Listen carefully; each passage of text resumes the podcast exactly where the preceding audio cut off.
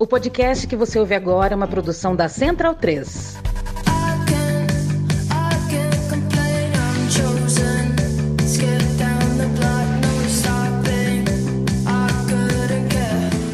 Bem-vindo, bem-vinda, amigo e amiga do meu, do seu, do nosso time de botão. Eu me chamo Leandro e a mim, muito prazer, estou ao lado de Paulo Júnior. Há uma década, o podcast Meu Time de Botão chega no seu tocador preferido de podcast. A gente agradece muito uh, que você tope, que você escolha a nossa companhia e que você, uh, quando achar aquele episódio bala, aquele episódio diferentaço, aquele episódio bom que faz você lembrar do amigo e, do ami e da amiga, que você passe para ele, que você é, eventualmente jogue naquele grupo de amigos de WhatsApp de futebol, tal, porque podcast ainda é boca a boca. A gente ainda precisa desse tipo de alcance.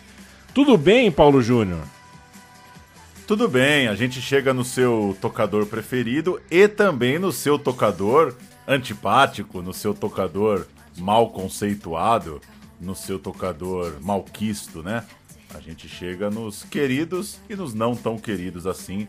Um abraço, Leandro e a mim, vamos que vamos, quinzenalmente. Estamos aqui às quintas no meu time de botão, sempre abraçando quem nos acompanha há tanto tempo com tanto carinho.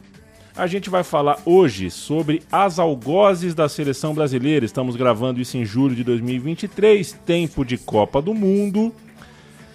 E quando a gente está em tempos de Copa do Mundo, a gente, né, coração, cabeça, pâncreas, né, todo o relógio biológico, as células, o sangue, é, tudo meio que muda. É como se fosse aquela coisa, ah, corta o cabelo na lua minguante é, é, muda, né? Muda cortar o cabelo na lua minguante, na lua cheia, muda. E viver na Copa do Mundo ou não na Copa do Mundo é diferente.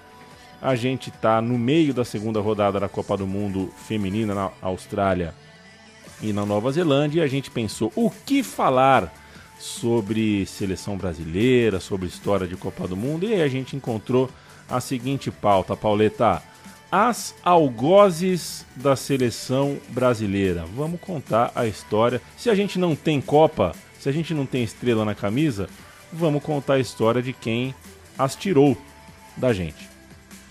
Conhecer essas jogadoras, essas mulheres que em algum momento das campanhas colocaram a seleção brasileira para fora do Mundial. Foram oito Copas do Mundo, a primeira lá em 91, a gente está vivendo a nona edição de Copa do Mundo para as mulheres em 2023.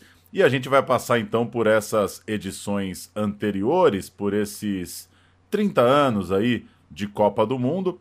Falar de sete campanhas, a última está muito recente, temos o nosso manual de redação do meu time de botão, uma certa carência para contar as histórias, até porque as jogadoras de 2019 são praticamente as mesmas de 2023. A gente vai lembrar que o Brasil é um país que teve em todas as Copas do Mundo de homens, em todas as Copas do Mundo de mulheres. É o único país que falou em Copa do Mundo, tem a bandeirinha do Brasil e assim, agora que a Copa do Mundo cresce a cada edição, dá para dizer que vai ter Brasil para todo o sempre. A gente vai passar por essas sete campanhas das mulheres do Brasil, gravando a dias de um jogo de muita expectativa. A gente está pertinho de um Brasil e França que vai acontecer numa manhã logo ali na frente. França essa que tirou o Brasil na Copa de 2019 num gol de Amandine Henry. Ela está fora da Copa atual, ela acabou cortada por lesão, então a nossa última algoz, a de 19, não pode marcar gol no Brasil em 2023. Veremos como o Brasil anda nessa Copa, enquanto isso a gente conta a história das outras oito edições das edições em que o Brasil fez até aqui.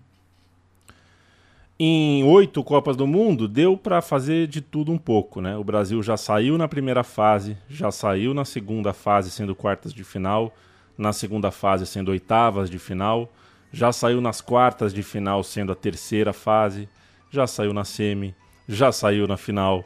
É, o Brasil já ficou pelo caminho uh, das mais variadas formas. Vamos espiar, então, como era e como foi a vitória de cada time que adiou. Nosso sonho a gente elege um algoz, eu não sei exatamente é, é, estrito senso, eu não sei exatamente o que significa a palavra algoz né, do ponto de vista histórico, o que, o que era uma algoz, deve ser alguma coisa medieval tal, não, não sei, não fui no dicionário, mas a gente listou para cada Copa uma. E a gente chegou numa lista bem interessante, porque a gente tem uma que virou, na verdade, técnica da seleção americana, foi uma espécie de Vanderlei Luxemburgo, assim, porque foi melhor técnica do que foi jogadora. A gente tem uma que foi eleita a melhor jogadora europeia do século XX, não é pouca coisa. Tem uma que hoje é simplesmente a presidente da Federação de Futebol dos Estados Unidos. A pá, é... manda prender e manda soltar no USA. E tem Copa nos Estados Unidos em breve, ela que ela, é ela tem a pasta das pastas na mão. A gente tem uma sueca de três Copas e três Olimpíadas, que não é a Pia Sunhad. A gente tem a rival particular da Marta, né? O Alan Prost da Marta ali, a mulher que brigou por cada bola de ouro contra a Marta. A maior fazedora de gols da história dos Estados Unidos, o que não é pouca coisa. E também uma líder é, no debate indígena e antirracista da Austrália, que é sede da Copa do Mundo, e a gente tem visto nas matérias paralelas aos jogos, né? É, como esse tema é importante na Austrália essa mulher tem contribuição para isso. Então, tem história pra caramba. A gente vai começar em 1991 até o, o, o, presente momento, até 2019, né, Pauleta? Até 2015, falando de Copa do Mundo, Copa a Copa, mas também uh, você já lembrou aí, a, a, a Henri seria a nossa algoz de 19, a gente já citou, mas vamos partir para 1991, Pauleta. 1991, a primeira Copa do Mundo acontece na China, 12 seleções separadas em três grupos, classificando oito. Aquele tipo de grupo em que dois melhores terceiros também vão para as quartas de final. A Copa teve uma média de gols bastante alta, 3,8 por partida, claro, por conta de algum desequilíbrio que gerou muitas goleadas, né? Teve, por exemplo, um Suécia 8, Japão 0. E a gente fala de goleada porque é uma goleada, inclusive, que impediu depois o Brasil de passar de fase. O Brasil ficou no terceiro lugar, mas sofreu uma goleada e por isso foi o pior terceiro, não conseguiu pegar a brecha dos terceiros colocados, acabou eliminado logo na fase de grupos. A estreia brasileira, no entanto, foi com vitória. Chegou um momento em que o Brasil era 100% em Copas do Mundo uh, das mulheres. Né? Estreou em Guangzhou, 1 a 0 contra o Japão. A torcida chinesa comemorou ou ficou triste? A torcida chinesa deve torcer contra o Japão, né? A torcida chinesa estava com nós. O Brasil jogou com Meg, Marisa, Elane e Solange. Era um sistema com três zagueiras. Sempre lembrando, a gente não tem variados jogos à disposição para ter essa certeza, mas é o que parece. Márcia, Rosa, Danda, Fia e Fanta. Adriana e Roseli. Danda, Fia e Fanta, acho triozaço. Triozaço de, de, de. É aquele triozaço que é uma música para os nossos ouvidos, um time cujo eixo, né, a base desse time era o Radar, um clube que foi extinto um ano antes, né, é, no 1990 foi, o Radar deixou, é, se dissolveu, deixou de existir, mas foi uma equipe muito importante ali para sustentar o futebol feminino nos anos 80. O Brasil, então, com a vitória o gol, inclusive, foi da zagueira Elane, um escanteio no segundo pau. Não dá nem para ver a bola entrando, porque é um aquele banzé de gato dentro da área mesmo perna para todo lado, a bola entra sem entrar, um gol confuso. O Brasil Confiamos na Ilane que o gol foi dela. De fato, o, o lance ressurgiu há pouco, né? Em vídeo, Isso. era um gol meio perdido e, como você falou bem, não dá para ver direitinho o tapa final, é um bololô na área mesmo. É, o Brasil estava no páreo, né? Com, com, com, a, com, essa vitória. E aí, eu, eu, já, olha só, né? Copa de 91, não era três pontos ainda, né? acho que era dois pontos. Né? O Brasil, com dois pontos, estava no páreo para pelo menos ser uma das terceiras colocadas, só que aí vieram duas derrotas para Estados Unidos e para a Suécia. E foi especificamente essa primeira derrota para os Estados Unidos que complicaram a gente, porque foi uma derrota bastante elástica. The United States in an opening round match against Brazil. Today's game is presented by Mars Milky Way Bar. Enjoy the smooth chocolate and Sports Channel America. Coming up today, the United States against Brazil. This is the second game for the USA in the opening round of competition. Their first game was a 3-2 victory over one of the powerhouse teams in this tournament, Sweden. Working with me once again is A seleção brasileira diante dos Estados Unidos da América. Meg, Marizelane Solange, depois Dai Santos, Rosa Marcinha, Senira, Nalvinha e Fanta, Pelezinha, depois Pretinha e Roseli, o técnico era Fernando Pires. Os Estados Unidos da América jogaram com Mary Harvey, é, Werden, Lori Henry, Shannon Higgins, Linda Hamilton, Joy Bielfeld, Karen Jennings, Gabarra, April Henricks, depois entrou a Brandy Chastain, que inclusive fez o gol de pênalti do título na Copa de 99? De 99, né? É, Julie Faldi, Mia Hamm e Michelle Arkers. Entraram Debbie Belkin e, e a Brandy Shelton, que eu já disse, o técnico Anson Dohank. Tem umas figuraças aí, hein? No intervalo tava é. 4 a 0 para as americanas. Foi um choque de fato para o time brasileiro. Elas até tiraram o pé no segundo tempo. Lembrando que a Copa do Mundo de 91 tinha dois tempos de 40 minutos. E aí, nos, nos 40 minutos finais, elas até diminuíram um pouco a intensidade. Era um Brasil que ficava então atrás no saldo e o empate até podia ter servido na rodada final, mas o Brasil perdeu para a Suécia por 2 a 1 com um gol de pênalti dela, a Pia, que hoje é técnica da seleção brasileira, vestia a camisa 7 daquela seleção sueca, marcou dela contra o Brasil. O Brasil perdia para os Estados Unidos e perdia para a Suécia. Os Estados Unidos se tornariam campeãs do mundo, né? E a gente escolhe, escolheu a April Henriques como a algoz 91 porque foi ela é, a artilheira daquele 5 a 0, né? Estados Unidos 5, Brasil 0 na China, ela fez dois gols. A mítica Mia Hamm fez um, a Michelle Akers fez outro e a Karen Jennings fez mais um. Artilheira da noite, a gente vai de April Henriques. Uh, inclusive, estas duas né, últimas que a gente, que a gente citou, a, a Akers e a Jennings, foram bola de prata e bola de ouro dessa Copa do Mundo, respectivamente. A Henriques não foi então a melhor da Copa, mas ela foi a artilheira do jogo que nos interessa. Sobe som para o gol da April Henriques contra o Brasil. Jennings, long feed looking for April Heinrichs. She chips and she scores. April Heinrichs got Pia Raisin to come out to challenge. And the United States leads in this one one to nothing. That was all set up by Karen Jennings. She sends a nice long ball across. April Heinrichs coming onto it. The keeper is now in no man's land. Comes out about halfway. Does she stay on the line or does she come out? She's caught in between. April Heinrichs takes advantage of it. Vamos então falar de April Henrichs. E essa aqui sua do roteiro foi muito boa, hein? Ela era um dos gumes da faca de três gumes. Que coisa, Leandro e pois é, existe, né? Existe uma faca é... de três gumes? Eu não sei se existe, mas não é cunho meu, não. Essa, esse é um apelido real lá na, nas Estados Unidos. Eu me surpreendi. Eu me surpreendi que nos Estados Unidos existe, deve existir o ditado faca de dois gumes, né? Fiquei Sim. contente de saber.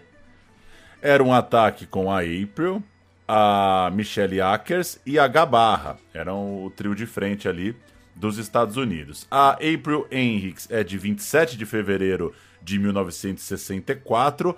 Por pouco ela não nasce no ano bissexto e, portanto, ela teria 10 anos hoje, né? Usava a camisa de número 2, embora fosse atacante, e jogou a Copa com 27 anos. Ela foi a primeira mulher a ingressar no Hall da Fama do futebol americano. E no começo dos anos 70, quando criança, né, a origem dela no futebol, ela foi uma das impactadas pelo soccer bombando ali no país. Ela pegou a fase ali do Pelé, do Cosmos, e ela que cresceu em Denver se destacou desde cedo no time do colégio. Ela batia campeã local, foi duas vezes campeã do estado nos anos 80. Uma menina muito boa de bola, claro.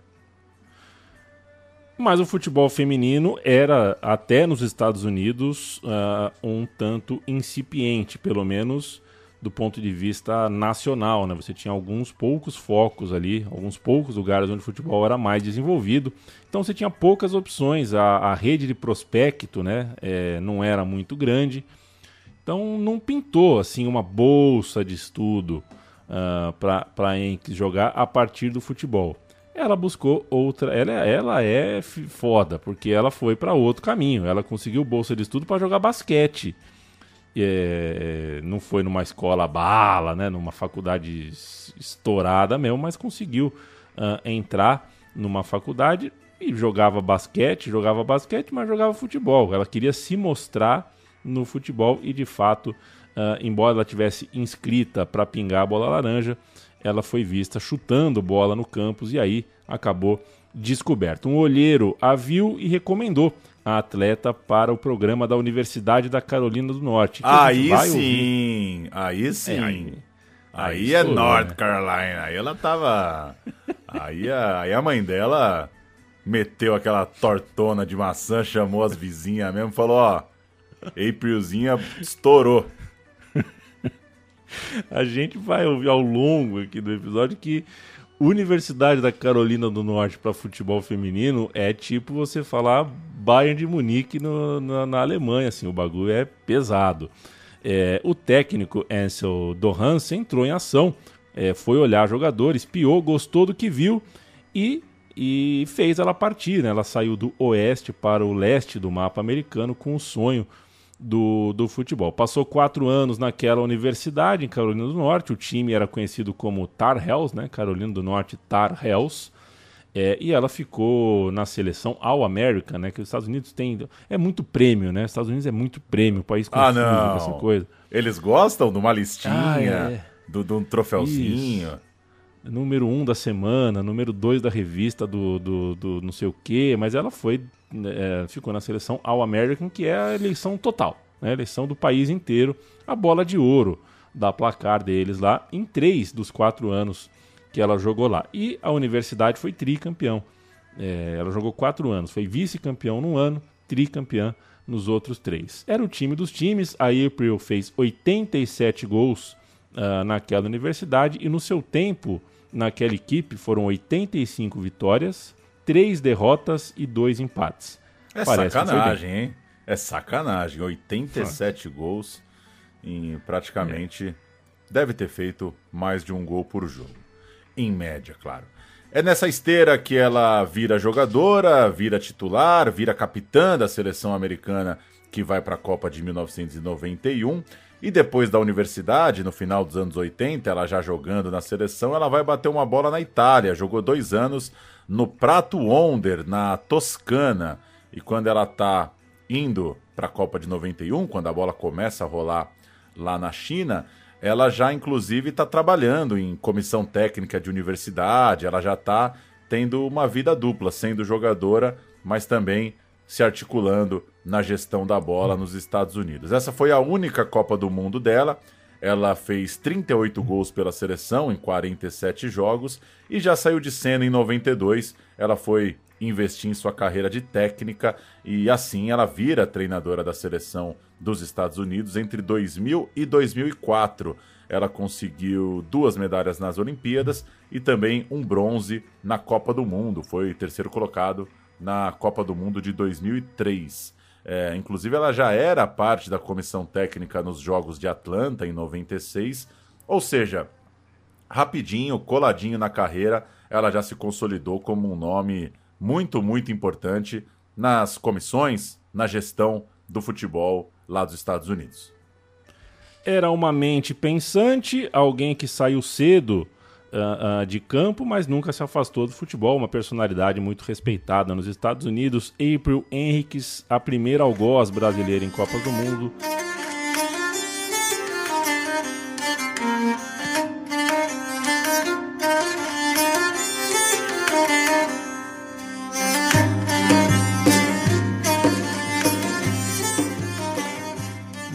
1995, a segunda Copa do Mundo vai ser jogada. Se a Henriques disse, como a gente ouviu há pouco, que a Alemanha seria um dos melhores times do mundo, a segunda Copa deixou isso claro, deu razão a ela. Já estava meio na cara porque a Alemanha ganhava a Eurocopa tudo mais. É, a Alemanha foi vice-campeã mundial em 1995 e o Brasil fez parte dessa campanha de maneira negativa. O Brasil perdeu para a Alemanha e é da Alemanha que vem a segunda algoz do Brasil em Copas.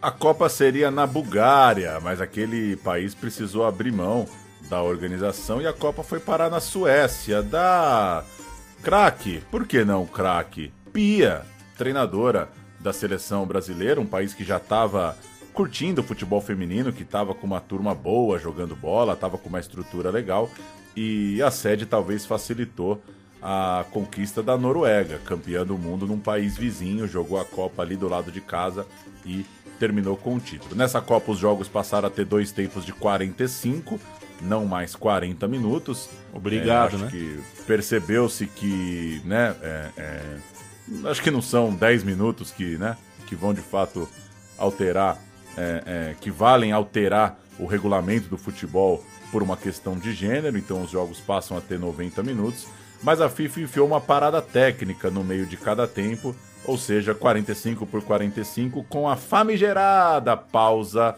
da água, que eu nunca entendi porque chama parada técnica, né? É, se na verdade ela tem a ver é. com o cansaço físico e com o calor. Duas décadas antes de tomar um totó no Mineirão, o Brasil perdeu para a Alemanha por 6 a 1.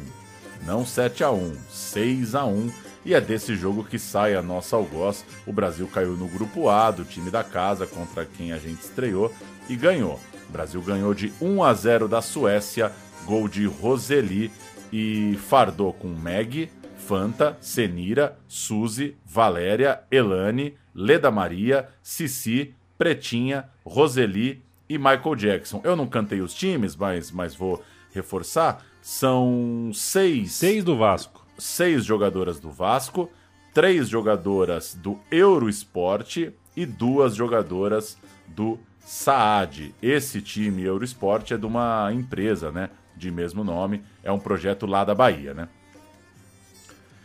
Exato, que inclusive teve também teve também time de futebol masculino, mas ficou conhecido, mais conhecido pelo sucesso que alcançou no futebol das mulheres. Era um projeto bom para o que a gente tinha, né? Para o nosso estado de coisas, era um projeto bom para as mulheres na época. E o Vasco, de fato, era o time nas cabeças. Esse 1x0 do Brasil na Suécia foi com aquela camisa azul, uh, a camisa azul da Umbro, né? uniforme muito bonito. E a, a estética, né? a fotografia desse jogo é muito bonita. A Alemanha Estreou também ganhando e também por 1 a 0. Alemanha 1, Japão 0. Acontece que a Alemanha perdeu para a Suécia por 3 a 2 na segunda rodada. Aí era a grande chance do Brasil, porque se o Brasil ganha do Japão, vira líder absoluto, meu irmão. E o Brasil perdeu. O Brasil perdeu para o Japão, ficou todo mundo com três pontos no grupo, ficou tudo apertado, como o regulamento era o mesmo do ano da, da Copa anterior, né? Os dois melhores terceiros de cada grupo passavam de fase, dava para terminar em terceiro desde que você tivesse um saldo razoável, uma pontuação razoável, você conseguia passar de fase. O Japão, por exemplo, o Japão perdeu da Suécia de 2 a 0. E foi isso que fez a diferença. O Japão ficou em terceiro do grupo, mas com uma vitória, duas derrotas e saldo negativo de 2. Por isso se classificou. O Brasil, como tomou 6 a 1 da Alemanha, ficou em último do grupo, ficou atrás do Japão. Se o Brasil tivesse perdido de 3 a 1, não de 6 a 1, teria se classificado, porque ficaria na frente do Japão por um gol de saldo e pegaria essa vaga. Então foi no saldo, foi por causa da piaba. Se tivesse fechado a casinha, demorado para tomar o primeiro gol, sei lá, a gente estava falando de uma outra Copa do Mundo. A Alemanha do 6 a 1 quem canta é Paulo Júnior. Goller no gol, Bernhard Austermichel, depois Tina Vanderlich, Lone e Pohlmann. Meiner, depois Brocker, Voss, Wigman, depois Pia Vanderlich e Neide. Neide é ótimo. Neide é ótimo. Peço desculpa aos nossos ouvintes é, alemães. No ataque, Mor e Prince. O técnico era Gero Bizans, um bom time da Alemanha que deu um totó no Brasil. O ataque tem a Prince, guarde esse nome para mais tarde, porque agora a gente vai falar da colega de frente dela, da Mor. Heidi Mor é o nome da fera, ela fez dois gols naquele 6 a 1 jogou a Copa do Mundo com 28 anos. Era uma filha de Wunheim, cidade no sudoeste da Alemanha. Se profissionalizou aos 19 anos. Isso aqui é importante, né? Porque a gente está falando de um futebol brasileiro que cuja ideia de profissionalismo é, foi sempre muito tardia, né? Foi sempre muito caótica. E ela era é, artilheira, ela era a principal jogadora do Niederkirchen, que hoje ainda está lá na segunda divisão da Alemanha, mas naquela época, nos anos 90, viveu seus melhores anos, viveu anos de protagonismo, tinha uma titular de seleção. Eu fiquei encantado, viu, Paulo Júnior? Quero conhecer. Ah, não, ac não acredito. Não acredito. Niederkirchen? É, é, Niederkirchen? Niederkirchen. E vou te dizer uma coisa. É, nesse mundão aí de camisa retrô, todo mundo quer ah. camisa, quer camisa não sei o quê, que a Nigéria, a camisa da Nigéria do Okocha. Cara, a camisa do Niederkirchen é, de, dessa história, da, da né, usada pela Aide Moore, é maravilhoso. Para quem gosta de uniforme noventista, é uma camisa rosa choque, amarelo fluorescente e preto é um esquema muito maluco de cor, assim. Eu achei linda a camisa. No nosso link aqui no roteiro, se você quiser conferir da sua nota, tá aqui embaixo. Você consegue ver o uniforme. É, é, cara, é lindo. Uniforme muito lindo. O Niederkirchen é uma vila bem pequenininha, uma vila conhecida pelas suas vinícolas no, na Alemanha. Não que a gente tome muito vinho alemão, né? Mas tem vinícola. Não que a gente faça nada alemão, basicamente, né? Mas deve ser bom. A camisa é sacanagem, hein? A camisa é Não é? sacanagem. É? A camisa é sacanagem. Cara, que camisaça. Foram oito anos jogando no Niederkirchen. A Eidmore conseguiu esse título alemão em 1993. Ela foi artilheira do campeonato em 20, com 22 gols naquele ano de 93. E a história, um título com o Niederkirchen vale mais que 20 com, com o Bayern de Munique, porque é, nossa senhora, é, pequeno, é, é a província da província. E ela fez dois desses 22 gols na final. A final foi contra o TSV Sigan, que era favoritaço ao título, um time que já tinha eliminado o Niederkirchen duas vezes nos anos anteriores. Era uma espécie de Bayern do futebol feminino, era o bicho papão da época que tinha como principal jogador e capitã da Alemanha a Neide. a Silvia Neide, que pô, foi foi uma das jogadoras mais proeminentes do futebol alemão daquela época. Foi inclusive dela o gol um a, que abriu o placar, né? A, a, a Neide fez 1 a 0 para o time do, do Siegen e no segundo tempo veio o empate, veio, a virada veio na prorrogação. O empate saiu de pênalti, Edmore fez o gol, o pênalti inclusive causou expulsão. E o gol da virada aos 9 do primeiro tempo da prorrogação, um gol bonito ela carregou a bola, a bola pelo alto, a bola viva, assim, bateu de canhota rente ao travessão.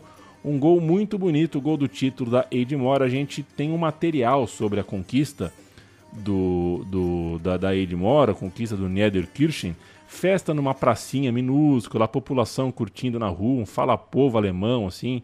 É, vamos fazer um sobe-som. Okay, heute Abend, da feiern wir richtig, wenn wir dann wieder zurückfahren nach Siegen oder wie auch immer. Stattdessen schoss Nationalspielerin Heidi Mohr Niederkirchen zum Titel und gab den Startschuss für die lange Pfälzer Partynacht. Die Feier, ja, da sind wir richtig groß, haben wir richtig groß aufgetrumpft. So. Das ganze Dorf feierte die, die Geschichte geschrieben haben. Ah, super, ne? Sympathisch Niederkirchen. Was so Dorf ist Wahnsinn, oder? Ist sau gut.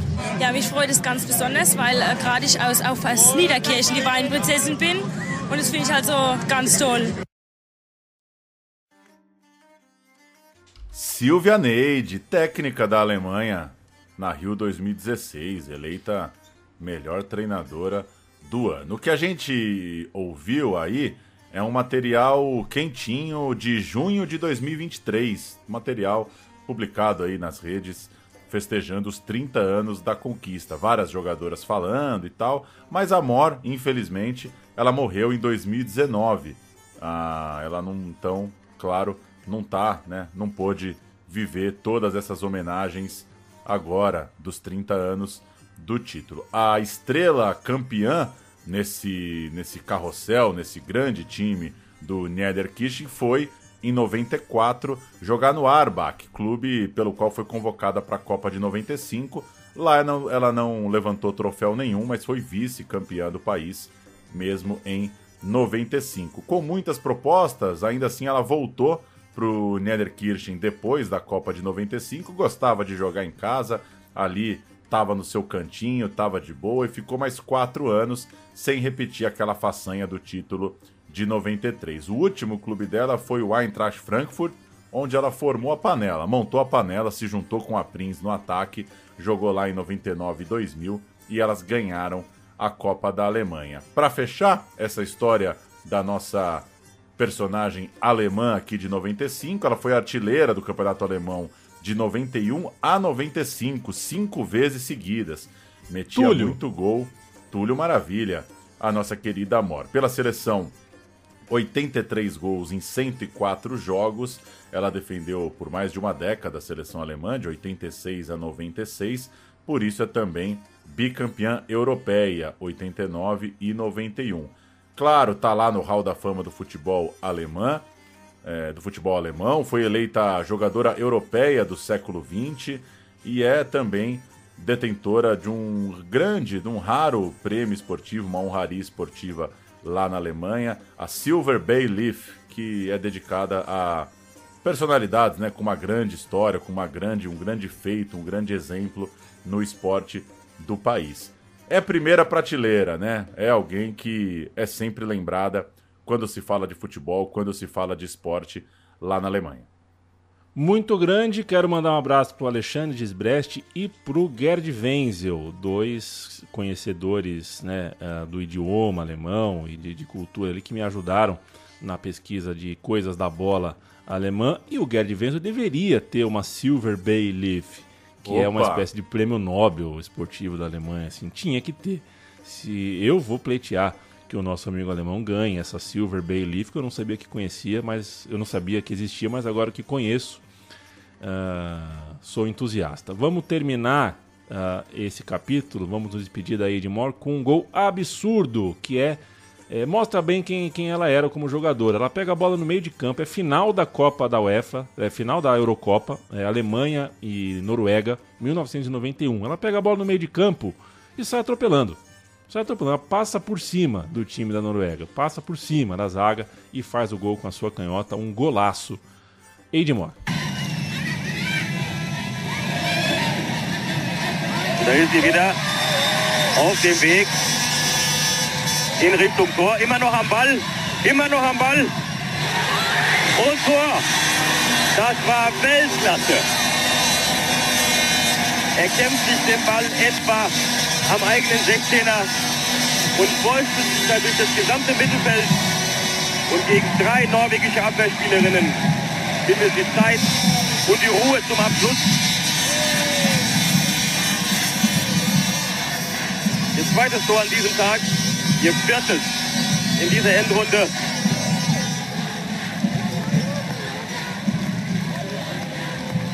läuft regelrecht durch Stina Svensson hindurch und aus spitzem Winkel.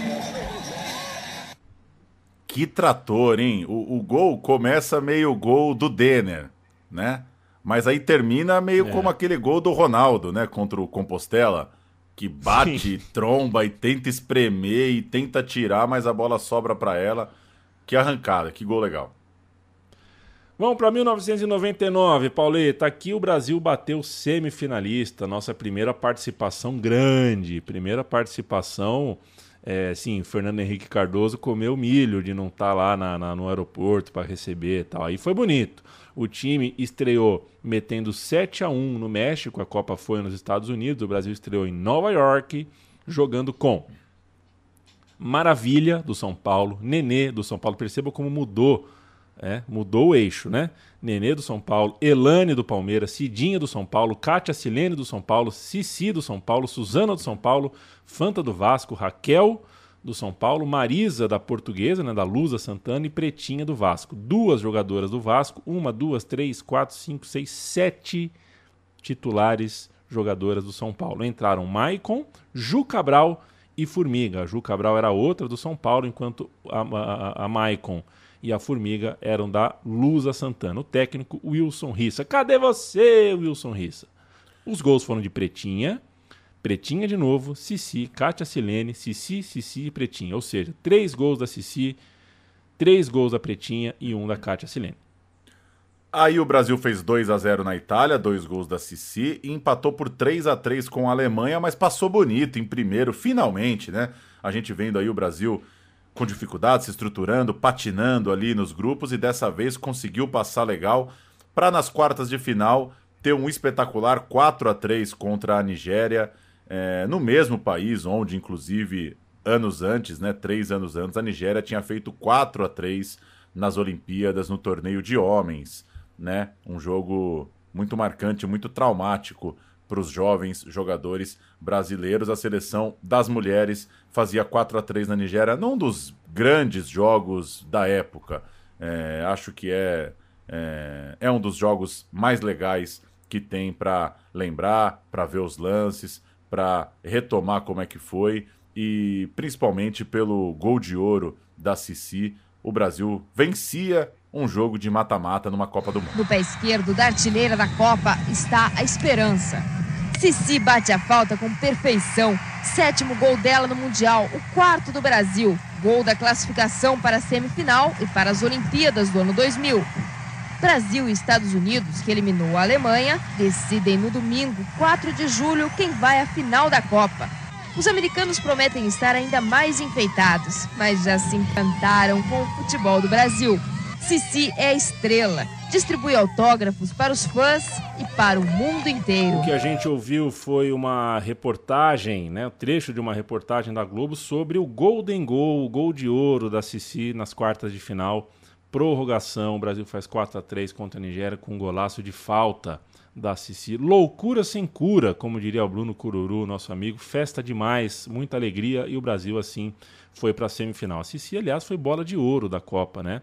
É, é, artilheira, com sete gols uh, do Mundial. Mas aí na semifinal não deu para caminhar mais não. A final contra as donas da semifinal contra as donas da casa foi complicada. Os Estados Unidos venceram o Brasil por 2 a 0 e abriram o placar muito cedo. E aí condicionou o jogo, foi difícil. A TV americana vai narrar pra gente 1 a 0 o gol de Parlow aos 4 minutos. Inclusive, o jogo foi em São Francisco, no mesmo estádio onde o Brasil jogou uh, três vezes na Copa do Mundo de, dois, de 1994, na campanha do Tetra masculino. Inclusive, Brasil contra Estados Unidos em 94, masculino, é também nesse mesmo estádio. Vamos ouvir. Milbrit, Alani, the captain, that was a bit slow, not enough pace. Monteville almost gave it away. Maybe they're nervous too. Alani got clipped. It looked like by Mia hand the ball rolls out. There's no foul. It's a throw in for the United States. Well, we were talking about the U.S. defense being a little shaky, but we saw a very shaky Brazilian defense against Nigeria in the quarterfinal match. USA will bend it across. Monteville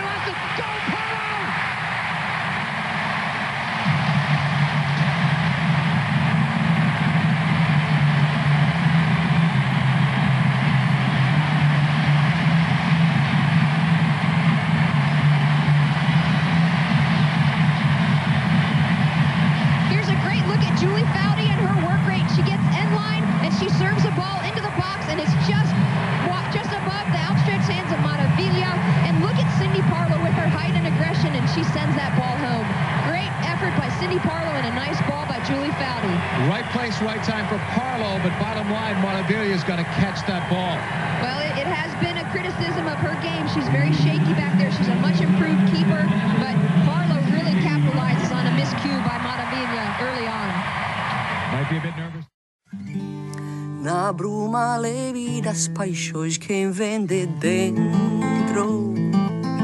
Tu vem chincando pra brincar, não me cantar no teu cavalo peito no cabelo vento. E sol quarando nossas roupas no varal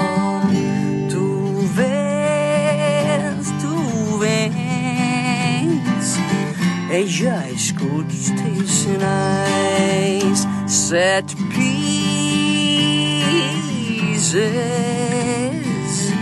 e os teus sinais E aí, Pauleta, é, o- é- é- é ela, né? Fez o gol, foi um dos destaques da campanha. É a Cindy Parlow que a gente vai contar. É ela a algoz do Brasil em 1999. Ela fez o gol que abriu o placar, ela jogava com a camisa 12. Era uma uma aberta na ponta direita. Ela era uma ponta, uma pontinha, camisa 12. A Parlow tinha só 21 anos naquela tarde quente na Califórnia e sua trajetória no futebol seria assim muito peculiar, né? Sem mais delongas, é ela que hoje, né, julho de 23, quando a gente grava isso, ela é presidente da Federação de Futebol dos Estados Unidos. É o Ricardo Teixeira de, de lá. É, mas melhor, né? Porque, olha, procurei, viu, Pauleta? É, não sei se você procurou aí também, a gente procurou. Cindy procurou, Parlow, cagada federal. Não achou nada. não achamos nada, não tem nada contra a mulher, cara. Realmente nada que a desabone. Perguntei pro Conrado Juliette, que mora nos Estados Unidos. Falei, mano, é, tem alguma fita? Falou, Esse é um aldeaço, né? Plim! Fala, Conrado, beleza? Meu, Cindy Parlow, já deu algum milho aí ou não? Pois é, cara, e ele falou assim, é, é, sem novidade. Sem novidade, tá tudo certo, tá tudo limpo. E aí, então, falei, então vambora. É ela, Vambora. é ela, nossa algoz. E só vou fazer dois registros. Primeiro, tive um, um prazer de trabalhar na produção de um curta-metragem sobre a Cici. Tá lá na plataforma da FIFA. Ele foi lançado no final de 2021, na virada para 22. E eu recomendo porque tem esses lances todos da Cici. É, tem uma, uma pesquisa que pôde envolver as imagens da Copa do Mundo e por isso tem lá um material para assistir mais sobre essa Copa. E registrar, você citou um reencontro Estados Unidos e Brasil, foi também num 4 de julho, né? Tal qual em 94. É. Esse Brasil Estados Unidos de 99 é também no 4 de julho, que é o dia simbólico ali do, da independência, né? Do orgulho dos Estados Unidos. A Cindy Parlon, é, tal qual a primeira algoz que a gente contou lá no começo, a Henriques, é também lá da equipe da Universidade da Carolina do Norte, o celeiro de craques. Ela ganhou vários prêmios, foi tudo ali: caloura do ano, veterana do ano, atleta do mês, recordista disso, daquilo. E aos 17 anos, portanto, ela já era jogadora de seleção. A seleção era o negócio dela, estava na universidade e estava defendendo a seleção dos Estados Unidos. Se formou aos 20 anos e em 99, ano da Copa do Mundo, ela que já tinha jogado Olimpíada e coisa e tal, assinou com Halle Wings, que seria o time campeão dos Estados Unidos naquele mesmo ano de 99. É curioso, né, Paulo, essa coisa dos Estados Unidos, que é, é, nos relatos que a gente encontra, é, ela jogou futebol profissional, jogou no Harley Wings, jogou aqui ali, mas ela é, ela é, ah, ela é a jogadora do, da Carolina do Norte. É a Parlow da, da, do time da Carolina, da Star Hells. Né? É mais ou menos como se a gente chegasse aqui no Brasil e falasse, puta, é, a- a- não é a Marta dos Santos ou a Marta, sabe? Ela é a Marta e, e a gente pegasse o time que ela jogou a base, né? Sim. É muito interessante como os Estados Unidos ah, cu- cultiva muito bem essa cultura do futebol de jovens nas universidades. Ela é campeã do mundo em 1999, nessa campanha que os Estados Unidos tiram o Brasil e confirmam o título na final. E as jogadoras daquele elenco, depois da Copa do Mundo, né? Beleza, vocês são campeãs. Agora a gente vai formar um novo campeonato nesse país. E a gente precisa que o campeonato seja equilibrado, que é outra coisa que o americano tem obsessão né, por fazer, com que as coisas sejam é, mais equilibradas do que a média. E as campeãs foram, foram distribuídas, né? É, foram, eram oito times do, no novo campeonato, foram três para cada lado, duas para cada lado, uma coisa assim. Distribuíram direitinho para ficar tudo mais ou menos equilibrado, como o Brasil fez muitas vezes no vôlei, né? É, as jogadoras da seleção brasileira de vôlei eram. Só vai duas para cada time e tal. Enfim, a Parlow uh, foi jogar no Harley Wings. Era nascida no Memphis e foi jogar em Atlanta. Se você não sacou qual é a distância de Memphis para Atlanta, lamento muito, mas não é pouca coisa. Ela foi jogar no Atlanta Beach. Seria, é, né, esse, esse, esse, esse draft aí jogou ela para Atlanta. Seria o seu último time, porque em 2004, com só 26 anos, a Cindy Perlow largou a chuteira. Falou, tô de boa, parei de jogar. Por quê, Paulo Júnior? Ela teve um problema de saúde, ela sofreu com um pequeno derrame, foi abaixar para amarrar as chuteiras, acabou desmaiando. É, ela teve também ao menos duas concussões sérias em campo, né, de, de desmaiar, assim, isso em 2001 e 2003, em lances de choque de cabeça. E com, essa, com esse evento de ter desmaiado de novo em 2004, ela preferiu parar de jogar. Ela diz que até hoje sente, né, com, com os sintomas, com as sequelas aí dessas concussões, tem muita tontura, tem dor de cabeça muito forte, tem um problema também de uma visão meio turva. É um desses casos do esporte que por muito tempo, né, é, acabou que a saúde dos atletas era muito negligenciada. Hoje tem um olhar um pouco mais sério sobre isso. Dá para dizer que ela é uma uma vítima aí das pancadas na cabeça e como isso de alguma forma causou problemas que é, chegou num ponto que para ela fez mais sentido parar. E aí ela passou a atuar numa vida mais de gestão, de gerência. Primeiro foi treinadora universitária, depois acabou se especializando em gestão esportiva de fato. Maestro Zezinho, ela foi treinadora universitária campeã por qual universidade? Pim! North Carolina. É claro, né?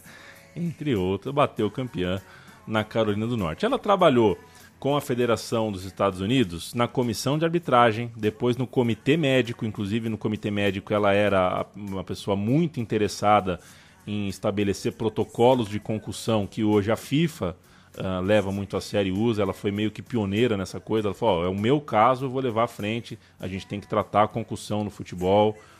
É, cara, ela, ela, essa mulher respeito máximo, viu? Ela trabalhou no comitê de apelações, né? Ou deve ser o Sveiter deles lá, no STJD, no conselho das atletas, ou seja, a ouvidoria ali, uma coisa meio sindical, e também com futebol juvenil de base. Ela se especializou demais. Em 2019, ela alcançou a vice-presidência, ela fez parte de uma chapa que virou vice-presidente da US Soccer, que é a CBF dos Estados Unidos. Quando o então presidente Carlos Cordeiro renunciou, ela então assumiu a federação. O que? O Carlos Cordeiro renunciou? Sim, ele renunciou. É, e renunciou por um motivo bem sério. É, é, vazaram falas misóginas dele, ele foi muito escroto mesmo.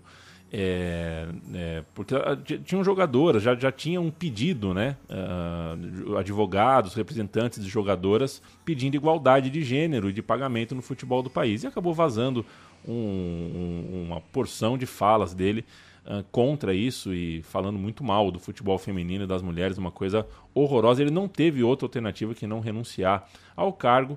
E é muito legal que a presidência tenha caído justo no colo de alguém como a Cindy Parlow. Não tinha gente mais preparada do que ela para corrigir uh, a, a, a, tosqueira, a, tos, a, to, a tosqueira humana que era Carlos Cordeiro comandando aquela federação. Portanto, a atuação dela na frente da federação, né, primeiro vice, depois presidenta de fato, coincide com a luta das atletas americanas por igualdade de pagamento, por premiação, algo que ficou bem escancarado na Copa de 2019, né? E mudou bastante, né, o paradigma aí do debate sobre o futebol de mulheres naquele país, reverberando, claro, em todo o planeta. E é uma tempestade perfeita. Em 99, a Parlo fez mais que eliminar o Brasil, né? Porque ela, junto de outras jogadoras, né, a Mia por exemplo, elas estavam se recusando a jogar até que recebessem melhores salários e melhores condições de trabalho, ou seja, jogavam muita bola e também é, são é uma geração né, de protagonistas na conquista das mulheres ali em relação ao futebol no país. Das 211 federações nacionais que estão lá filiadas à FIFA e seu escritório num prédio modesto, um prédio modesto em Zurique, só nove tem mulheres na presidência. Esses são os números, claro, desse momento em 2023. E a nossa personagem aqui, a Parlo, ela é a única mulher a ocupar esse cargo em 109 anos de história do futebol nos Estados Unidos. A federação local é a primeira e única a alcançar de fato uma igualdade de gênero, então vale, claro, o registro. Isso foi bastante noticiado nos últimos anos, né? O dinheiro que o time masculino ganhou por ficar nas oitavas de final da Copa do Catar em 2022 foi dividido com a seleção feminina, né? A grana que entra vale para todo mundo igual, não tem uma divisão entre o escritório dos homens e o escritório das mulheres. Grande demais a Parlo, que hoje ela usa um outro sobrenome, né? Ela usa o sobrenome Cone, porque ela se casou com um ex-jogador, né? um jogador de futebol, não se perca pelo nome, é, medíocre, um jogador de futebol que não teve muito sucesso, que se chamava Cone, John Cone. Então hoje chamam ela de, de, de Cone, né? De, é, é, usa, usa, usa também esse sobrenome. A gente preferiu aqui usar o sobrenome de jogadora dela, do tempo de jogadora. Estamos chamando ela de Perlow. E ela está, como dissemos, à frente da, do comitê que organiza a Copa do Mundo de 2026, que vai ser nos Estados Unidos, também no Canadá e no México, mas essencialmente nos Estados Unidos. Ela é a mulher forte desses preparativos, então a mulher é grande demais, uma das principais pessoas do futebol na atualidade, né? É, não, não há dúvida disso, inclusive porque se a Major League Soccer tem crescido, trouxe até o Messi e tal, é, tem, ela tá ali, né? Jogou poucos anos, é verdade, mas mesmo jogando pouco tempo, ela é a oitava maior artilheira de todos os tempos da sua seleção. Jogou 158 partidas e marcou 75 gols. Tem na sua casa, naquela gavetinha bonita, aquela gaveta com, com com vidro que dá para ver o que está dentro, dois ouros, duas medalhas de ouro olímpicas é, de 1996 em Atlanta e também é, de 2004 em Atenas, além do título da Copa do Mundo de 1999. Para a gente ir embora, a gente ouve o pênalti do título americano, o pênalti que deu a taça uh, mundial naquela Copa final contra a China. O pênalti é cobrado por Brandy Chastain.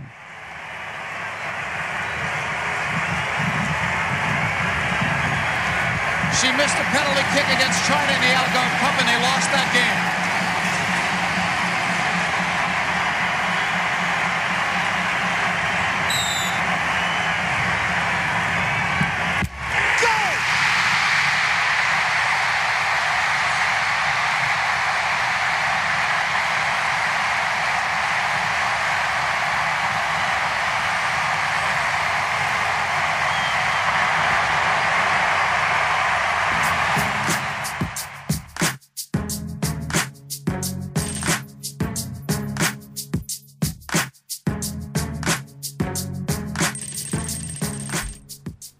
Protagonista ela do lance da cena icônica, né?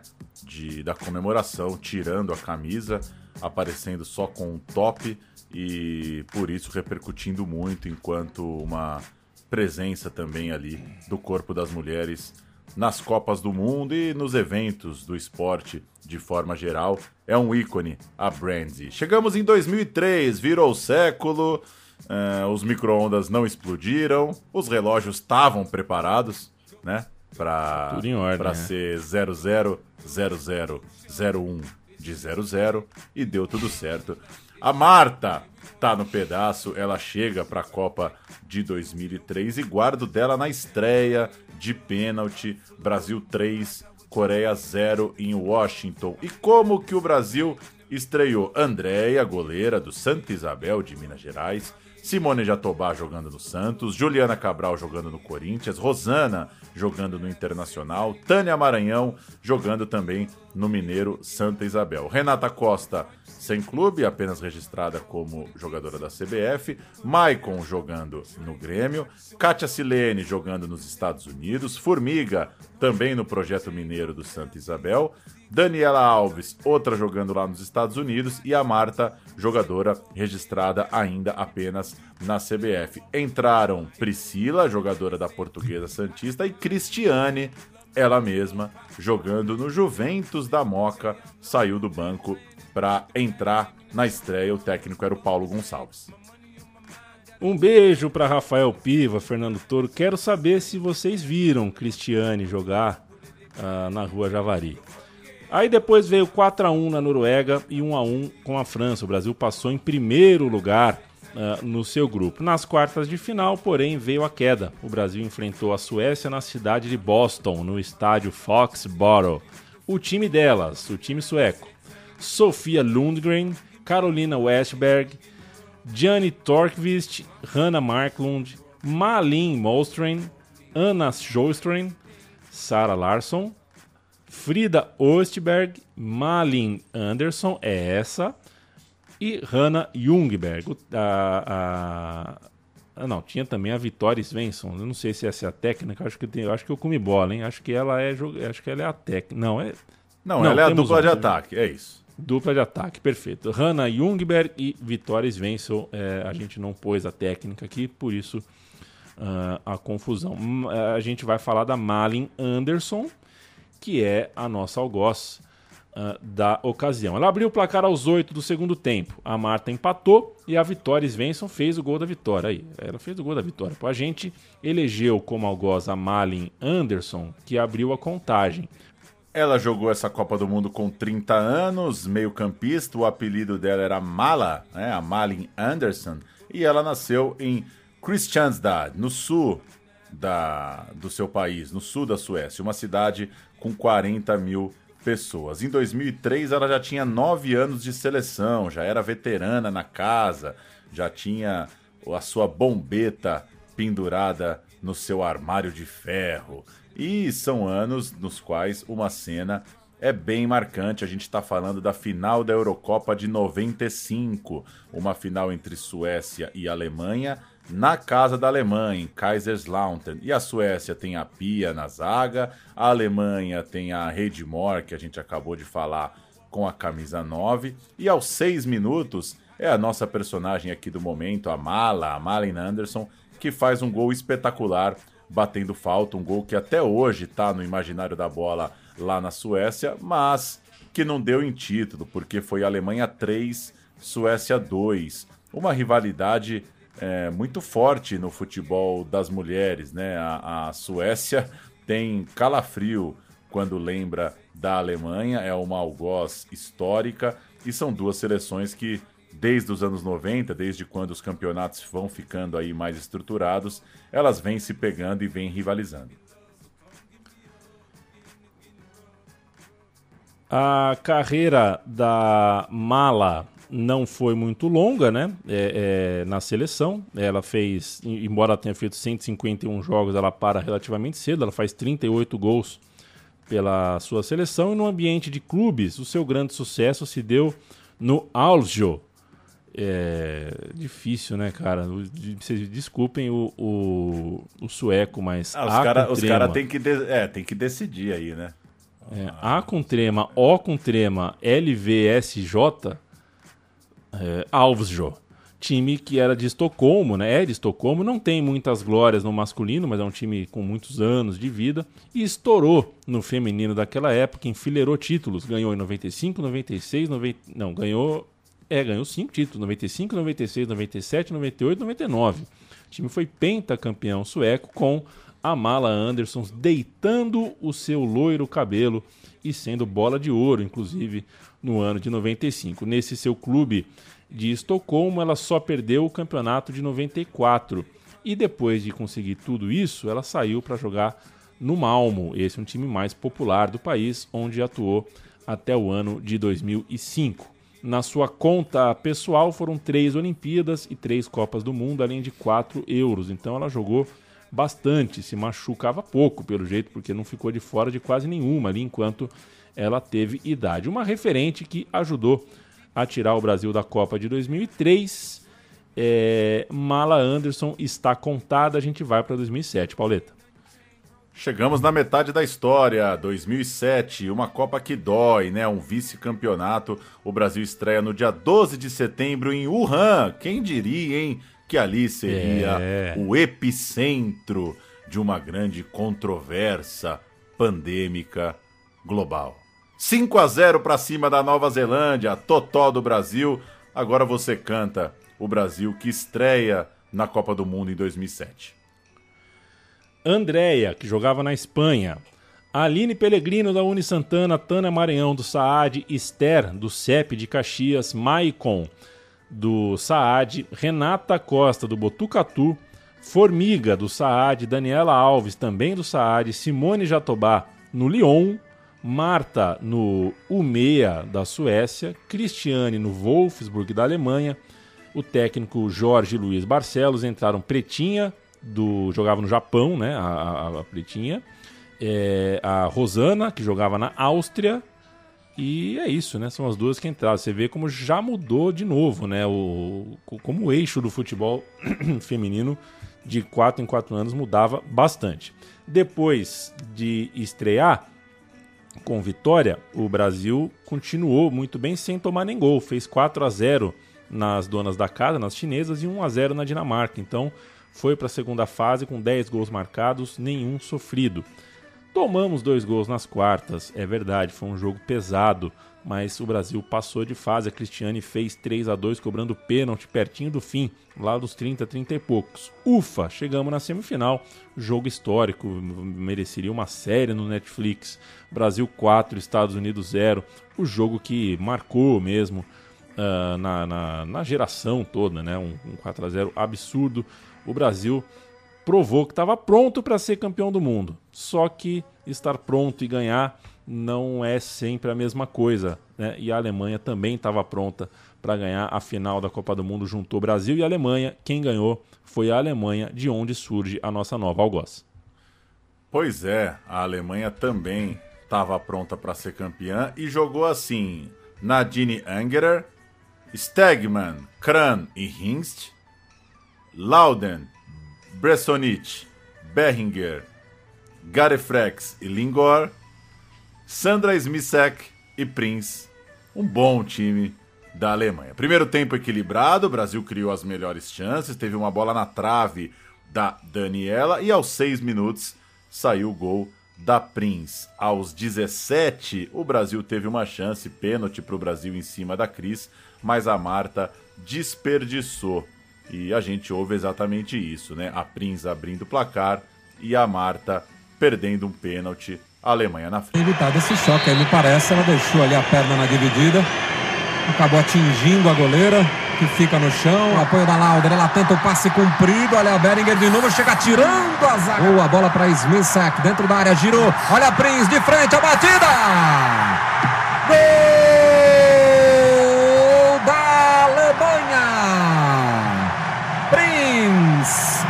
artilheira Prince.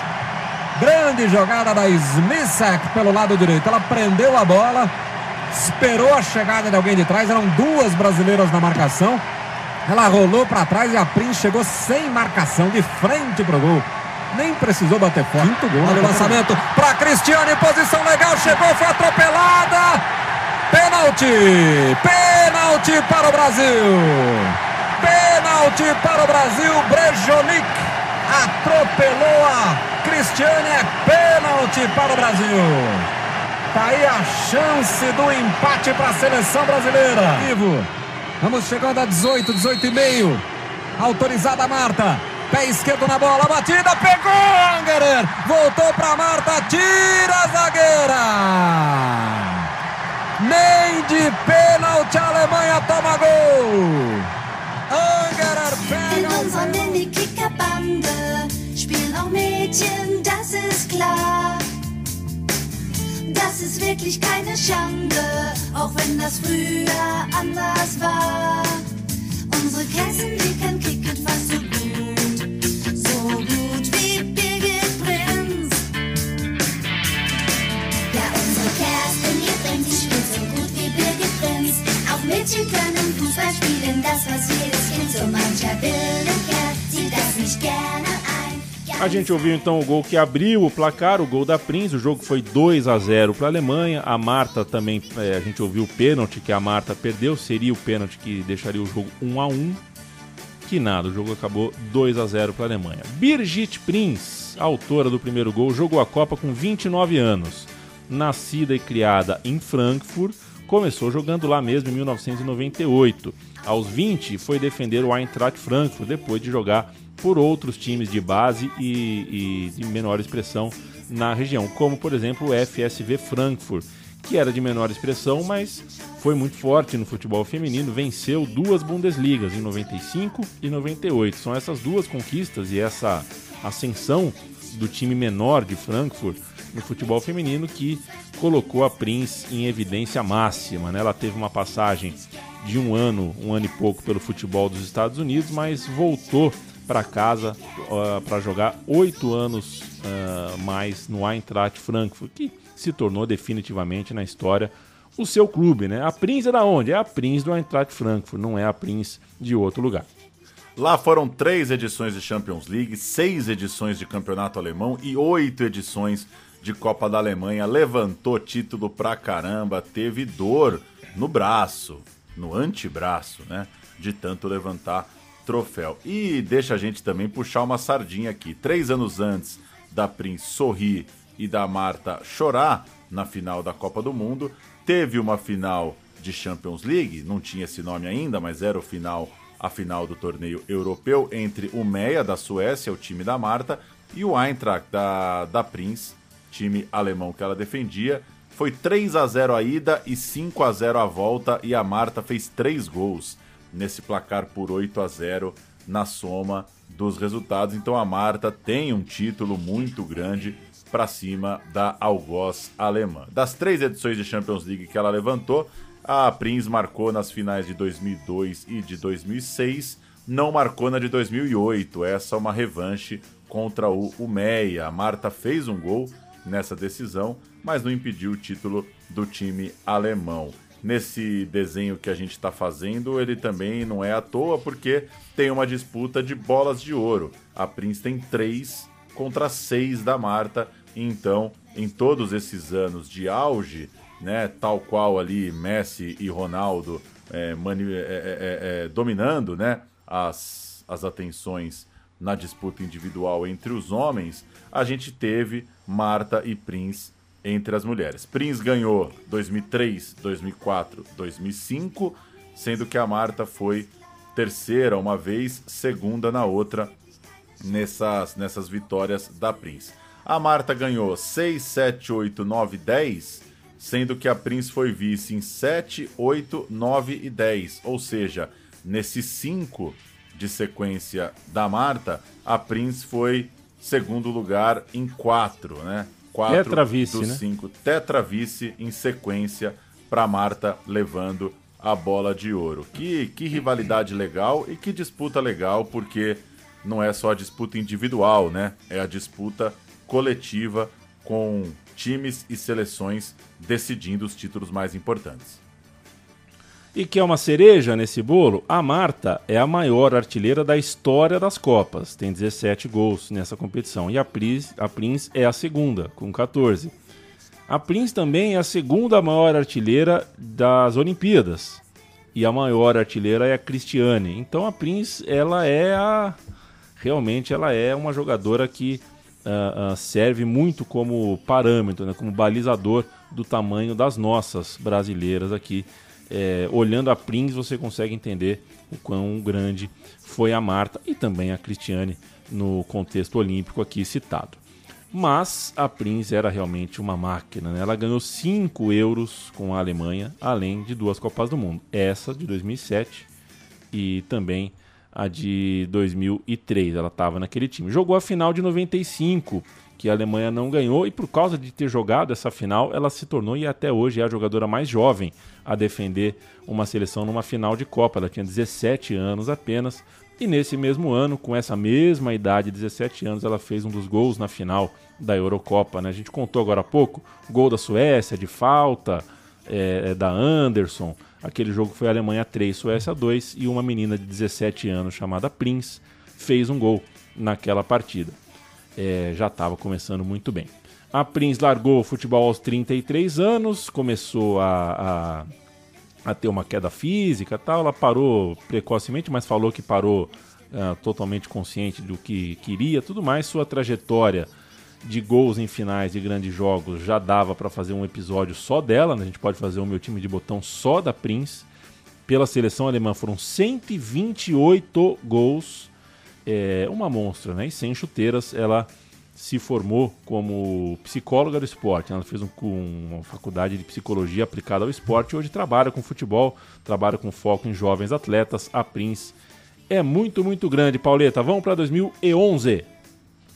Bora para 2011, chegando aqui nas duas últimas Copas que a gente vai detalhar. O time do Brasil em 2011 não chegou na final, mas era talvez ainda mais forte que o anterior. É, certamente é o que perdeu de forma mais dolorida. Se quatro anos antes fez 4 a 0 nos Estados Unidos, dessa vez perderia nos pênaltis depois de tomar um empate amargo, amargo nos acréscimos da prorrogação. Que coisa, né? Essa derrota em 2011 é de fato uma insanidade. O Brasil estreou em Mönchengladbach 1 a 0 contra a Austrália. Gol da Rosana e o time do Brasil era o seguinte: Andréia goleira jogando no Santos, Aline Pellegrino também no Santos, a Daiane Bagé jogava no São José, Érica no Santos, a Fabiana Baiana também no Santos, a Esther também no Santos. A Formiga, registrada à época apenas como jogadora da CBF, a Rosana jogando no Centro Olímpico, a Maurine e a Marta, ambas jogando em Nova York, nos Estados Unidos, e a Cristiane na frente defendendo o Santos, o mesmo Santos que ela defende hoje em 2023. Essa é a seleção do técnico Cleiton Lima. Nesse jogo entrou a Franciele, outra jogadora do São José aqui do interior de São Paulo. Depois disso, o Brasil fez 3 a 0 na Noruega, 3 a 0 em Guiné Equatorial. Grande a participação de Guiné nessa Copa foi bem peculiar, inclusive. E aí deu cagada, né? Quartas de final, o Brasil pegou os Estados Unidos. O Estados Unidos ficou em segundo no seu grupo e aí cruzou com o Brasil. E aí, rapaz, em Dresden tivemos o mais dramático jogo de nossa história em Copas femininas. 1 a 1 no tempo normal, 1 a 1 na prorrogação, 5 a 3 para as sobrinhas de Tio Sam nos pênaltis. Como as americanas jogaram, eu respondo. Hope Solo no gol, não gosto, hein? Não gosto, tenho vontade de insultar Hope Solo se encontrá-la numa sorveteria aqui em Maceió. Eu insulto ela. Alex Krieger, Christian, Christi, Christi Ramponi, é, é, Raquel Buller, Amy Lepelbet, essa é a linha de zaga. Meio de campo, Ritter O'Reilly, Carly Lloyd, Shannon Box, Lauren Cheney. Depois entrou a Megan Rapinoe. No ataque, Amy Rodrigues, depois Alex Morgan e Abby Wambach. A técnica, Pia Sanhej. Vamos ao gol. 16 minutos do segundo tempo da prorrogação. A Rapino pega a bola na esquerda, cruza no segundo pau. E a Andrea pega uma borboleta bonita e a Wambach faz o gol americano. To Rapino, and everybody's got a bomb forward now. Rapino gets a crossing. It's towards Wambach.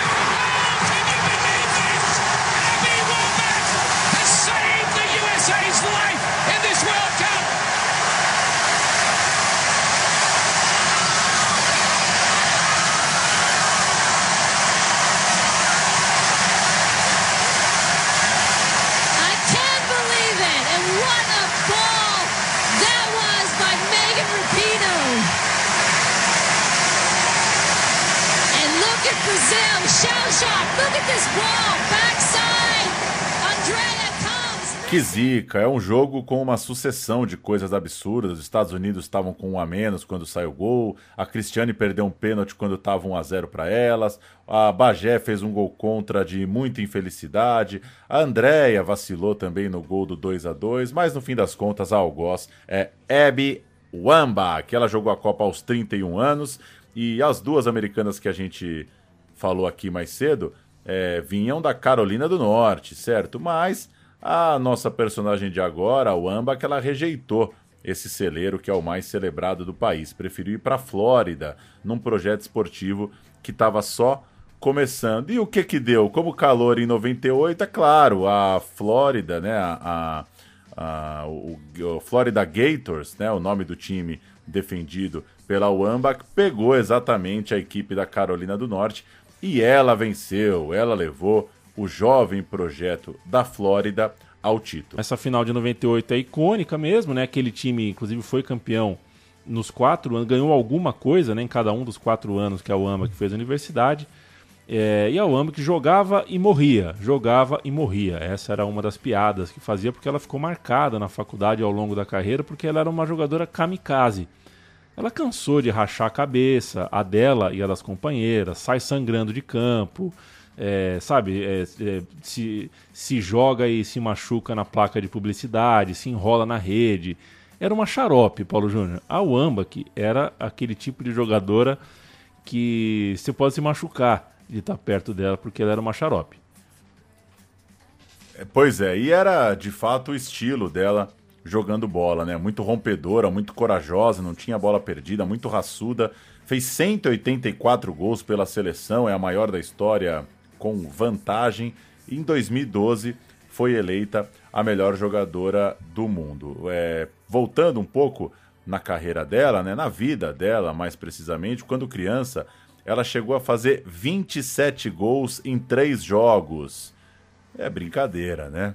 É brincadeira. E aí, nessa, É, nesse demais, futebolzinho que ela jogava ali, resolveram colocar ela com os meninos, porque não tava dando graça ela com as meninas de sua idade e ela estava acostumada. Foi criada numa periferia braba lá em Nova York, era a caçula de sete irmãos, é, sendo quatro homens, e sempre foi tratada com muito bullying, sempre foi aloprada ali na competitividade com os irmãos mais velhos e foi criando uma casca. Era a caçula que teve que ir para cima e teve que enfrentar os irmãos jogando bola e praticando outros esportes. Outro ponto que vem de longe é a coisa dos treinos solitários, né? Ainda quando quando muito jovem, quando juvenil, ela depois dos treinos, né? Isso os relatos mostram, treinava cabeceio, treinava peixinho, né? Ficava pedindo ali para que cruzassem para ela se projetar diante da bola e até por isso se especializou muito cedo, virou uma exímia cabeceadora, se destacou por ser muito preciso e por ter uma técnica muito boa por cima. Ah, o Amba, que antes do fatídico gol que a gente ouviu, de 2011, né, já era algoz da seleção brasileira é, de alguma forma. Não da seleção, mas uma algoz brasileira, né? Porque em 2009, na Liga Americana, ela deu uma entrada na Daniela, a nossa Daniela, meio campista, que inclusive é, na final de 2007, na final do Copa do Mundo, ela acertou uma bola na trave, na parte de dentro da trave, que poderia ter sido o gol do título, o gol do 1 a 0 é, só que a Wamba, que como vocês perceberam, ela não é muito sutil. É a que quebrou a tíbia e rompeu dois ligamentos da Daniela. Uma chegadinha, uma chegadinha que não, de fato não parece ter sido maldosa, assim, mas uma chegada sem nenhum tipo de, de, de tato, de jeito.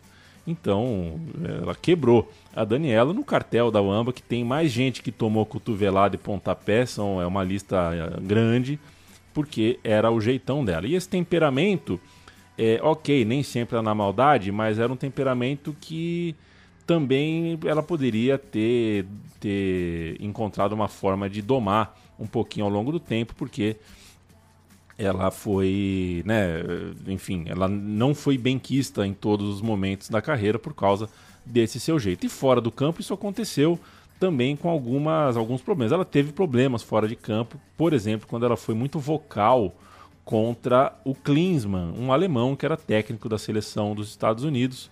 E ela, para criticar o Klinsmann, criticou também outros jogadores e jogadoras que eram nascidos em outros países, mas com a lei de imigração poderiam jogar pelos Estados Unidos, filhos de pessoas de outros países. Isso pegou, pegou muito mal né, porque são americanos e americanas igual a elas, do, do, ponto de vista legal, jurídico, então ela falou merda. É, outro momento complicado de sua biografia aconteceu já como ex-jogadora, em 2016. Ela estava drogada e foi pega pela polícia dirigindo drogada. Ela se declarou culpada e, ao se declarar culpada, é, confirmou publicamente que, né, um pouco depois, que passou alguns anos da sua vida viciada em drogas. Não droga, é drogas farmacêuticas, né? Ela era viciada em remédio e aí ficava meio grog. Também tom, é, foi viciada em álcool e então ela passou por um momento uh, difícil aí, de vício, que colocou pessoas em risco, não só em campo, mas no trânsito, por exemplo, ela também colocou pessoas em risco. ela teve uma Barbie inspirada nela. Que coisa. Uma ironia, né? É, não é Uma possível. ironia, né? E também ela posou nua num ensaio da The Body Issue, ou seja, fez de tudo um pouco na vida, uma grande personalidade de fato em seu país. E essa é algoz mesmo, né? Coisa grande, porque a gente ainda tem que lembrar da final olímpica de 2004, mais um desses jogos que a gente não consegue explicar direito ao olhar e reassistir. O Brasil perdeu um caminhão de gols, o jogo terminou 1 a 1 e na prorrogação foi ela, o Amba, que fez o gol da medalha de ouro para as americanas. Quanto gol grande ela fez na carreira. Vamos ouvir. situation, but she has been a sub that Brazil has used late in the game. Long ball to Wambach. Monica was there at the end of it, leading to a USA corner kick. One of the few that they've had here tonight. 21 minutes gone now. Service here again by Kat Reddick. Looking for Abby Wambach on the backside. Monica standing at 5 foot 11, able to just redirect that ball, resulting in this corner. Christine Lilly is ready for the corner. Drives it. Far side. Headed by Wambach. And Wambach has scored. USA leads.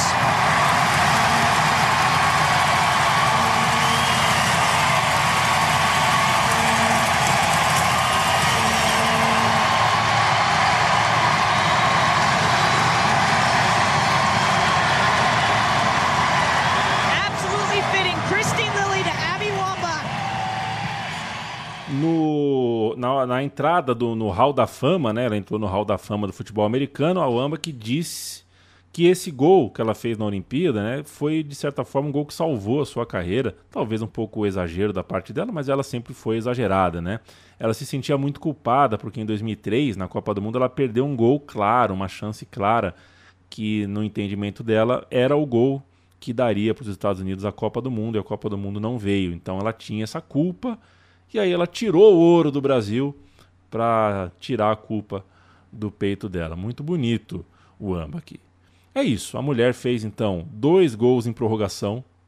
Que esse gol do, do ouro olímpico também foi na prorrogação. Então ela fez dois gols no Brasil em prorrogações que tiraram dois sonhos de dois times muito bons do Brasil, talvez dois dos melhores times que o Brasil já montou no futebol feminino. No fim das contas, Ebi Wambach é um furacão. É impossível ser indiferente a ela. Ela tem uma energia caótica é, pura, purinha. é, e ao mesmo tempo tem uma boneca Barbie para ela. A pessoa ah, realmente ah, tem uma energia ah, caótica, mas é, tirando tudo, deixando só o bola e campo, é a pessoa, é o ser humano que nasceu nos Estados Unidos, que é americano e americana, que mais fez gols na história do futebol. Uma jogadora, então, muito, muito grande. Passaremos a régua em 2015. No Canadá, o Brasil passou com três vitórias na primeira fase: 2 a 0 na Coreia, 1 a 0 na Espanha, 1 a 0 na Costa Rica. Sem luxo, mas sem susto. Jogou pro gasto, fez o básico para passar com nove pontos e nas oitavas pegou a Austrália. O Brasil tinha a Luciana da Ferroviária, Fabiana Baiana do Centro Olímpico, Mônica na Ferroviária, Rafaele jogando no São Francisco e a Tamires, à época, jogando no Centro Olímpico. A Formiga jogava no São José, a Thaísa na Ferroviária, a Marta estava em nova passagem no futebol da Suécia, a Andressinha jogava no Kinderman, a Andressa Alves estava jogando aqui no São José e a Cristiane estava jogando também no Centro Olímpico. Esse era o time da primeira Copa do Mundo de Vadão, finado Vadão, que ainda colocou Raquel da Ferroviária e a Bia Zanerato jogando no Hyundai Angels. Foram as duas substitutas naquela partida de estreia. Na partida da estreia, não, nas oitavas de final contra a Austrália. Hyun- Pera um pouquinho. Hyundai, Steel, Red, Angels. Pois é, Ok. eu peço perdão, o, o grifo do resumo foi meu. Hyundai Steel Red Angels. Porque se você fala só Hyundai Angels, é, a torcida lá vai sacar que você tá de tiração. A Austrália jogou com Lydia Williams, Caitlin Ford. Porra, Caitlin Ford. Já, né? é, é, já uma referente e ainda hoje uma referente. Laura Alloway, Alana Kennedy, que a gente grava isso aqui uma da tarde, cinco horas atrás ela acabou de entregar a paçoca para a Nigéria é, de maneira grandíssima, hein, Alana Kennedy? Stephanie Catley, essa é a linha de zaga. Tameka Butt, Elise Kelond Knight, Lisa Devana e Emily Van Egmond. E aí você tem a jovem Samantha Kerr e a Michelle Heyman no ataque. Entraram a Katrina Gorry e a nossa algoz. A, veio do banco de reserva a Kia Simon. O gol foi dela, uma falha muito grande da goleira Luciana, mas a Kia Simon fez o gol, pegou o rebote. Vamos ouvir, uh, fazer um sobe-som aqui do gol da Simon.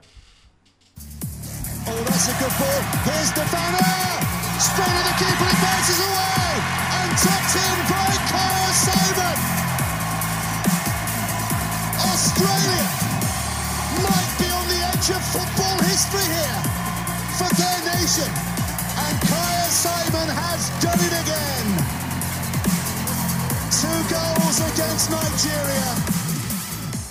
Essa é uma algoz é, que a gente vai falar muito do fora de campo, né? Ela foi a primeira indígena a marcar um gol em Copa do Mundo pela Austrália, também a jogar 100 vezes pela seleção. E isso não é um registro só, né, puramente simples por conta apenas da própria jogadora, da própria pessoa, não. Ela é uma defensora, de fato, das causas indígenas, das causas antirracistas lá na Austrália. Ela é filha de Pan, mulher Anaiwan e Gordon, um homem Biripi e Kamilaroi. Essas são as referências às ascendências indígenas da jogadora lá na Austrália. A avó dela foi tirada da família e acabou né, virando empregada doméstica aos 13 anos. Ela conseguiu depois fugir, conseguiu se livrar disso, mas o mundo, claro, já estava bem complicado para ela. Não era uma vida nada fácil para tentar se virar ali diante do preconceito, diante da dificuldade dentro da sociedade australiana. Pois é, então essa família se monta a partir de uma violência dessa, né? Uma mulher raptada que acaba tendo 13 filhos. E um desses filhos uh, é a mãe da Kia. É, então já nasceu, né? É, é, Kia já nasceu com essa herança de vó e de mãe é, uma situação de, de, do lado paterno também uh, não era muito diferente, era muita pobreza, morava num, num, num, subúrbio né, bem afastado assim, de Sydney, o preconceito racial era uma coisa brutal, a Austrália daquela época era menos civilizada do que hoje com os povos originários, com os povos indígenas, então foi uma infância de osso, foi difícil mesmo. E ela descobriu cedo, bem cedo, uh, qual era a realidade do preconceito no mundão. Um exemplo do, do, do tamanho da Kia Simon é recente, nas Olimpíadas de Tóquio, que a gente teve no meio da pandemia, né, com os estádios vazios, a Kia foi a atleta da Austrália que teve uma ideia é, antes da estreia, né, que enquanto todos os times estavam é, aquela coisa do Black Lives Matter estava tava muito forte, né? Era uma campanha muito forte, todos os times combinaram de se ajoelhar no começo das partidas. E a Austrália não fez exatamente isso. A Austrália entrou em campo com a bandeira aborígene, que é aquela bandeira vermelha e preta com um sol amarelo no meio. É, foi uma, uma forma das Matildas, né, do time da, da Austrália, colocar uma causa local, né? É, a própria Kia deu uma entrevista depois falando, não, a gente dobra o joelho também, a gente está junto com o Black Lives Matter, mas a gente quis aproveitar a Olimpíada para colocar em pauta para o mundo uma questão nossa, uma questão do nosso país. E aí, por isso, mostrou para o mundo a bandeira, a bandeira, a bandeira aborígene e levantou para o mundo um debate sobre os povos uh, indígenas daquele país. A Copa de 2023 está acontecendo lá na Austrália, a bandeira aborígene está hasteada nos estádios, ao lado da bandeira australiana, isso é um marco, né? A Kia está no elenco, está na Copa de 2023, mas pelo que, pelo que representa também, né, pela sua força em todo, todo, todo esse tempo na seleção, do que pelo campo. De fato, ela está há mais de um ano, ela ficou mais de um ano sem jogar, né, uma lesão de LCA, de joelho, e talvez ela só tem a condição de jogo se a Austrália for mais longe na Copa, né? A gente está gravando esse programa ainda no começo da Copa, ainda no início de segunda rodada, mas de fato ela representa demais, né? Como uma ativista que atua nos organismos oficiais, está na linha de frente mesmo no combate ao racismo indígena em seu país e até por isso é, né, como eu disse, uma personagem que vale muito entender para além do campo. Tá lá como jogadora, tá também porque representa demais nessa bandeira que abraçou. A lesão dela, ela atua pelo Tottenham Hotspur e a lesão dela é muito feia, uma imagem muito feia, uma imagem que a gente não indica que você procure. Aquela, aquela, aquele tipo de lesão que o joelho vai para um lado, o corpo vai para o outro, é uma coisa horrorosa, cara. É, isso foi um ano atrás, foi julho, agosto do ano passado, então ela está um ano aí realmente uh, se, se tratando. O material que a gente vai ouvir para se despedir daqui a é o material da, da TV da Federação Australiana, uh, mostrando o momento em que ela é informada que vai estar tá convocada e ela responde falando: Cara, eu vou dar a minha vida para conseguir estar tá à altura do que vocês estão me dando, né? Vocês estão me dando uma convocação e eu vou fazer tudo o que é possível para conseguir estar na Copa do Mundo. É mais ou menos essa assim a conversa. Vamos ouvir um material da Federação Australiana de Futebol. That's been my sole motivation and focus every day. I never wanted like a free ticket. I wanted to like defy the odds of just pushing myself to the limit. Any injury when it's so close to a major tournament um, is stressful, but you know, even more so a long term injury like my ACL. And obviously, it wasn't just an ACL, it was an ACL, MCL, and a meniscus. So it's, um, yeah, kind of the terrible triad, they call it in the medical world. And I guess one thing I've tried to really, yeah, I guess. E se, Paulo Júnior, a gente põe esse podcast no ar e daqui 15 dias a Austrália é campeã do mundo com um gol uh, daqui a Aí a gente vai para as cabeças, né? Aí a gente ah, leva o um podcast para o McDonald's, para Coca-Cola e consegue um patrocínio histórico, né? Pois é, cantamos a bola. Exatamente. 2015, ela é de 2015, está em 2023 na Copa. A Algoz de 2019 a gente já explicou, é muito recente, não, não faz muito sentido a gente contar agora, mas com certeza, quem sabe, com certeza, quem sabe é ótimo, né? Um dia a gente conta uh, a história de Amandine Henry. É, se a gente puder contar essa história com uma estrela na nossa camisa de campeão do mundo, será melhor ainda. Não sei se a Copa de 27 vai ser no Brasil, se vai ser de 31, é, quem que está chegando, a nova fornada. O fato é que eu tô cansado de algozes. Eu tô afim de ver as nossas jogadoras serem algozes de alguém. Tô afim de ver Ari Borges colocando inglês para chorar. Tô afim de ver Carolyn colocando é, a americana para dançar. Tô afim de ver o Brasil ganhar. Já deu, já deu no saco essas derrotas. Tô de saco cheio de perder. Tá na hora do Brasil conseguir médio e longo prazo. Eu tenho muita esperança que a gente uh, conte uma história diferente, uma história de vitórias, não uma história de derrotas. Certo, Pauleta? Certo, vamos que vamos. Mês de Copa do Mundo sempre muito bom, lutando contra o sono, vendo o primeiro jogo, enganando no jogo do meio e acordando, é, respirando por aparelhos no jogo de manhãzinha. Tô tendo dificuldade, viu? O tempo passa, torcida brasileira, mas tá muito legal. Vamos que vamos e é sempre um prazer a gente conseguir garimpar uma história da ainda muito pouco contada, muito recente, mas felizmente em crescimento e expansão história do futebol de mulheres. Valeu, um abraço. Valeu.